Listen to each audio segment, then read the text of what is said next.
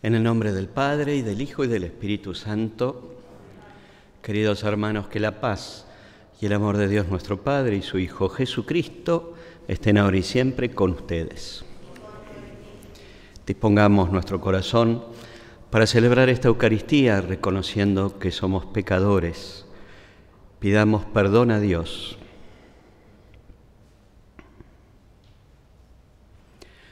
Rezamos arrepentidos. Señor, ten piedad. Cristo, ten piedad. Señor, ten piedad. Y que Dios Todopoderoso tenga misericordia de nosotros, perdone nuestros pecados y nos lleve a la vida eterna. Amén. Oremos. Concédenos, Señor y Dios nuestro, vivir siempre en el amor y respeto a tu santo nombre, ya que en tu providencia nunca abandonas a quienes estableces en el sólido fundamento de tu amor por nuestro Señor Jesucristo, tu Hijo, que vive y reina contigo en la unidad del Espíritu Santo y es Dios, por los siglos de los siglos. Amén. Tomamos asiento, escuchamos con atención la palabra de Dios. Lectura del segundo libro de los Reyes. El sumo sacerdote Gilquías dijo al secretario Safán, he encontrado el libro de la ley en la casa del Señor. Gilquías entregó el libro a Safán y éste lo leyó. Luego el secretario Safán anunció al rey, Gilquías el sacerdote me ha dado un libro. Y Safán lo leyó delante del rey. Cuando el rey oyó las palabras del libro de la ley, rasgó sus vestiduras y dio esta orden a Gilquías, el sacerdote, a Ahicam, hijo de Safán, a Acbor, hijo de Miqueas, a Safán, el secretario, y a Asaías, el servidor del rey. Vayan a consultar al Señor por mí, por todo el pueblo y por todo Judá, acerca de las palabras de este libro que ha sido encontrado. Porque es grande el furor del Señor que se ha encendido contra nosotros, ya que nuestros padres no han obedecido a las palabras de este libro y no han obrado conforme a lo que está escrito en él. El rey mandó que se reunieran todos junto a él los ancianos de Judá y de Jerusalén. Luego subió a la casa del Señor acompañado de todos los hombres de Judá y de todos los habitantes de Jerusalén, los sacerdotes, los profetas y todo el pueblo, desde el más pequeño al más grande. Y les leyó todas las palabras del libro de la alianza que había sido hallado en la casa del Señor. Después, de pie sobre el estrado, el rey selló delante del Señor la alianza que obliga a seguir al Señor y a observar sus mandamientos, sus testimonios y sus preceptos de todo corazón y con toda el alma, cumpliendo las palabras de esta alianza escritas en aquel libro. Y todo el pueblo se comprometió en la alianza. Palabra de Dios.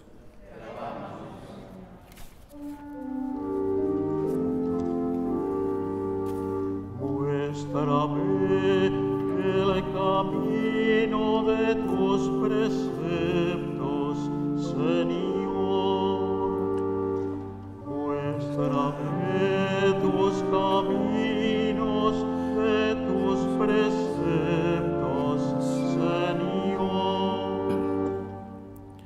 Muéstrame, Señor, el camino de tus preceptos, y yo los cumpliré a la perfección. Instrúyeme para que observe tu ley y la cumpla de todo corazón. Muéstrame el camino de tus preceptos, Señor.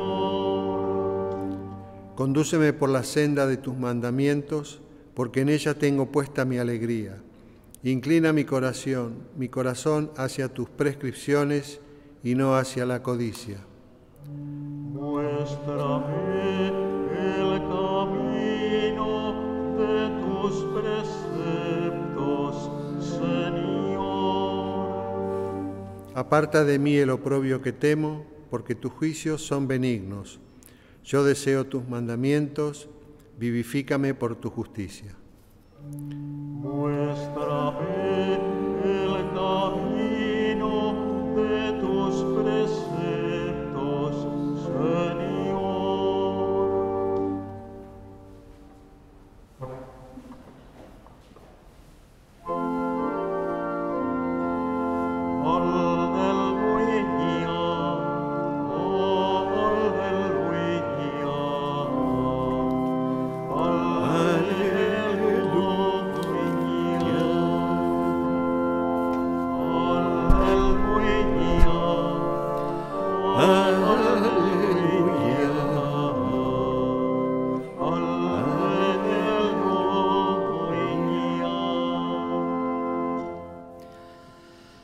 Que el Señor esté con ustedes. Lectura del Santo Evangelio según San Mateo.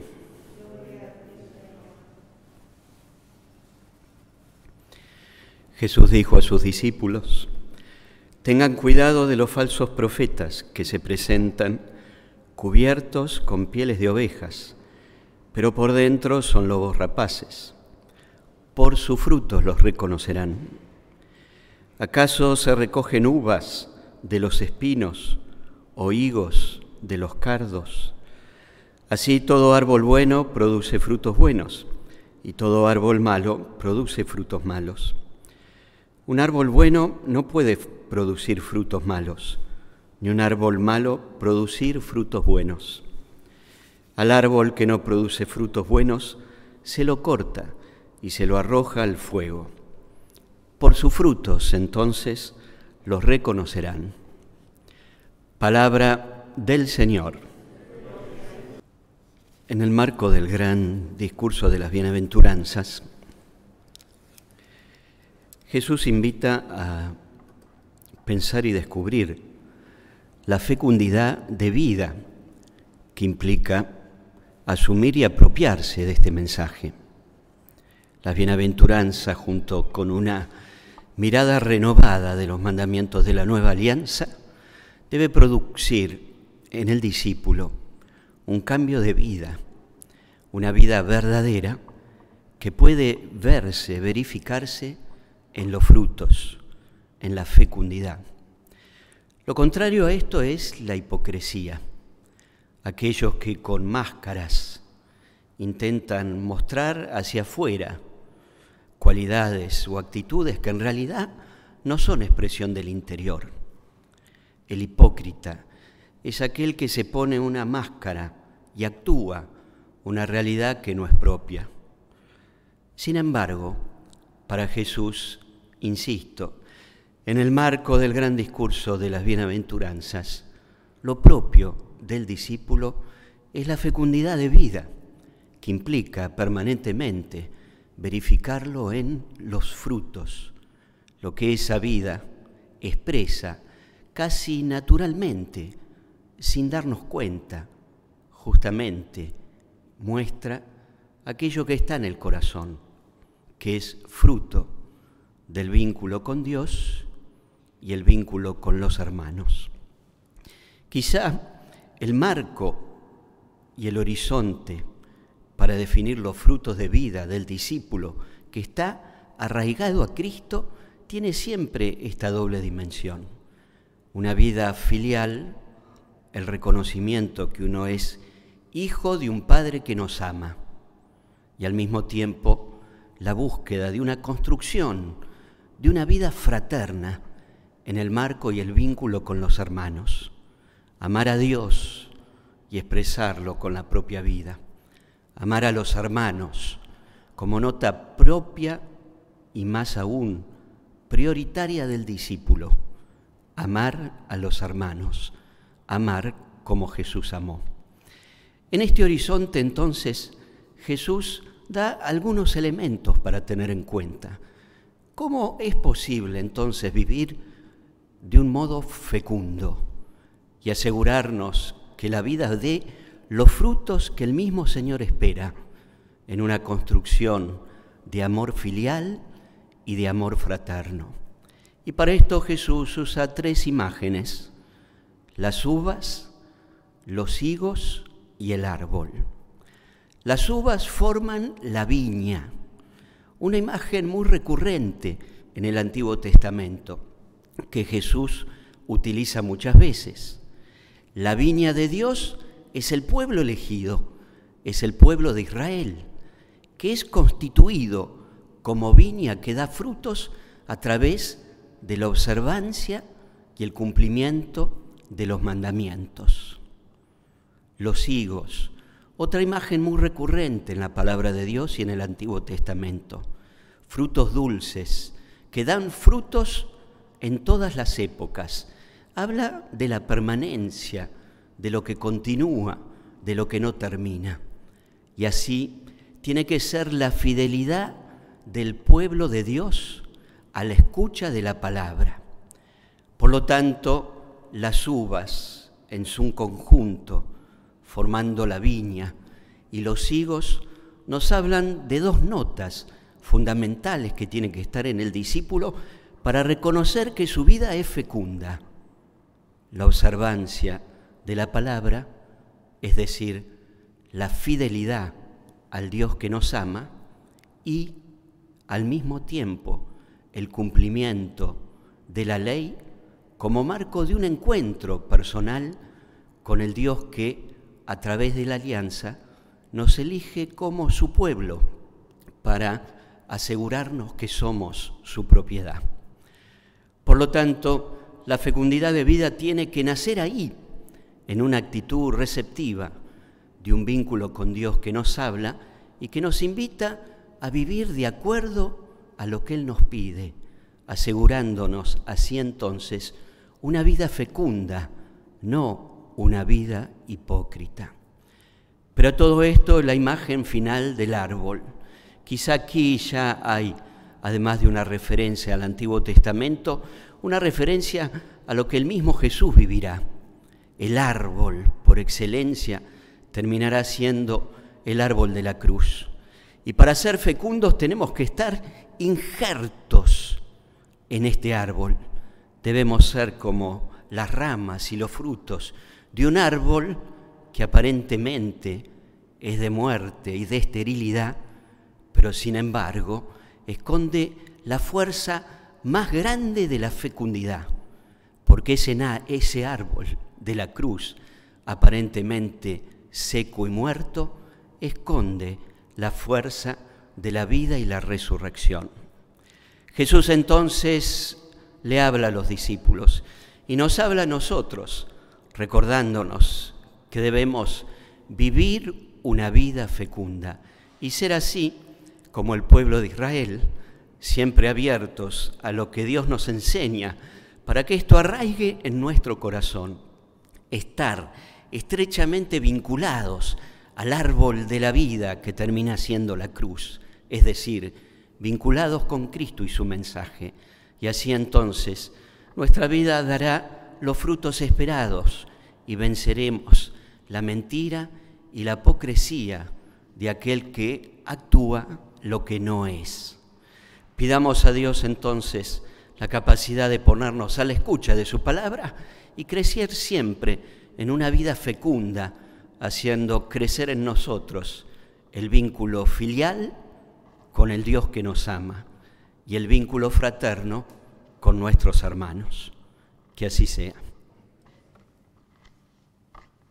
Oremos, hermanos, para que este sacrificio sea agradable a Dios Padre Todopoderoso, para nuestro bien y el de toda su Santa Iglesia.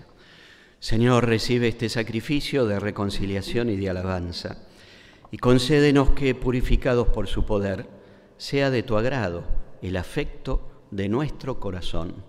Por Jesucristo nuestro Señor. Amén. Que el Señor esté con ustedes. Levantemos el corazón. Demos gracias al Señor nuestro Dios.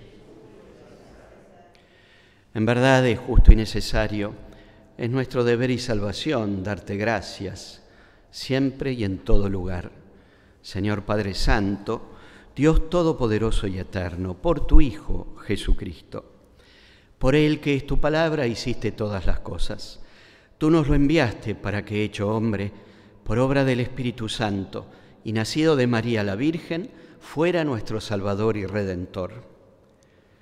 Él, en cumplimiento de tu voluntad, para destruir la muerte y manifestar la resurrección, extendió sus brazos en la cruz, que así adquirió para ti un pueblo santo. Por eso ahora con los ángeles y los santos proclamamos tu gloria, cantando y diciendo.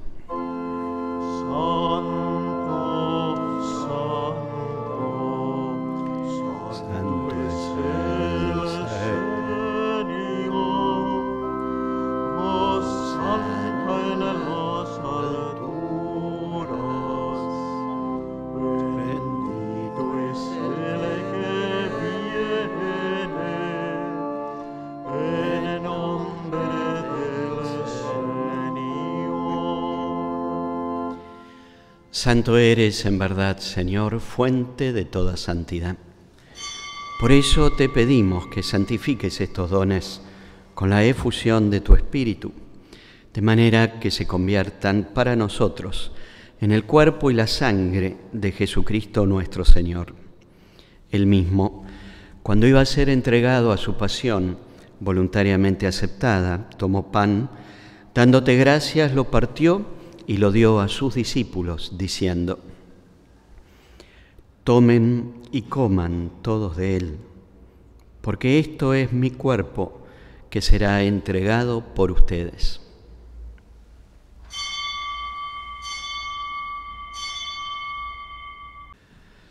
Del mismo modo, acabada la cena, tomó el cáliz y dándote gracias de nuevo lo pasó a sus discípulos, diciendo,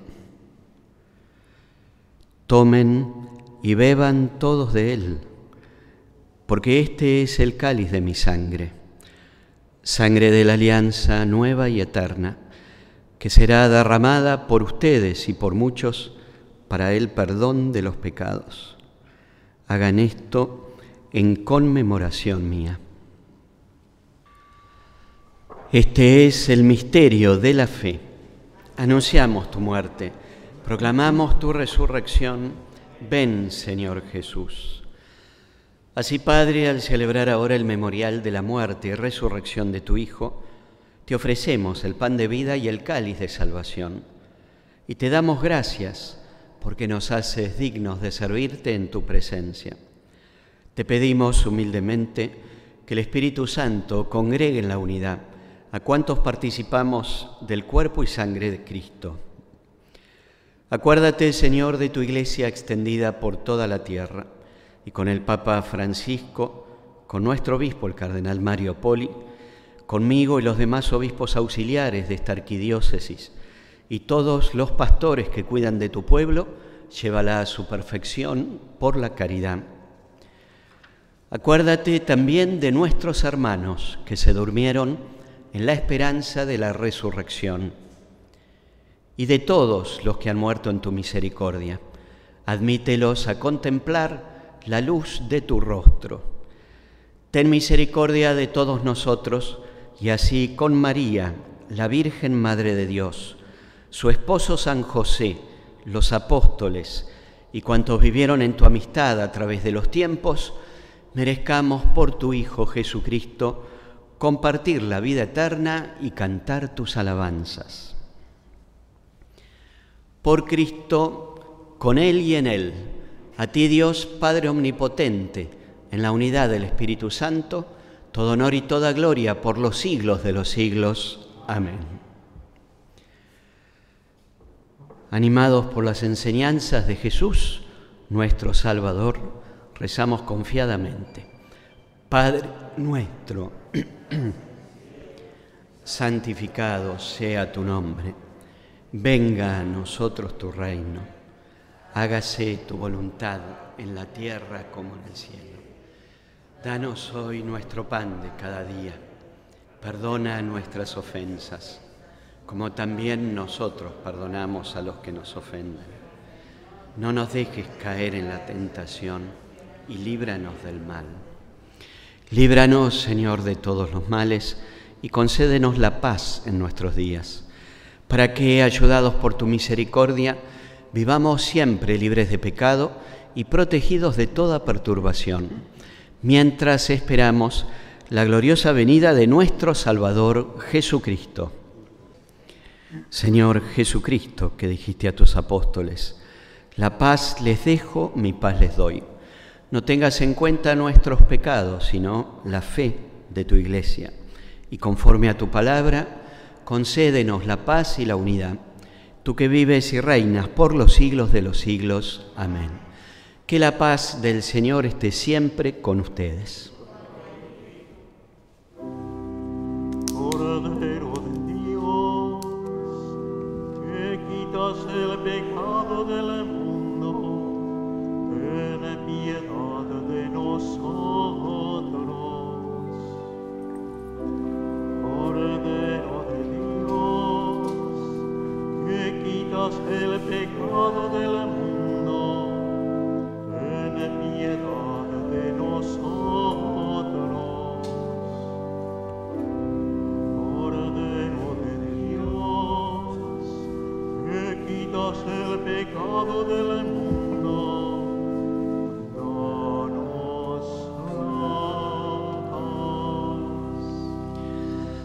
Este es Jesús, el Cordero de Dios, que quita el pecado del mundo. Felices los invitados a la cena del Señor. Señor, no soy digno que entres en mi casa, pero una palabra tuya bastará para sanarme. Nos unimos espiritualmente a quienes han rezado esta misa a través de la televisión, la radio, las redes sociales. Hacemos juntos nuestra comunión espiritual. Creo, Jesús mío, que estás realmente presente en el santísimo sacramento del altar. Te amo sobre todas las cosas y deseo recibirte en mi interior. Pero como ahora no puedo recibirte sacramentalmente, ven espiritualmente a mi corazón. Como si ya te hubiera recibido, te abrazo y me uno todo a ti. No permitas, Señor, que jamás me separe de ti. Amén. Oremos.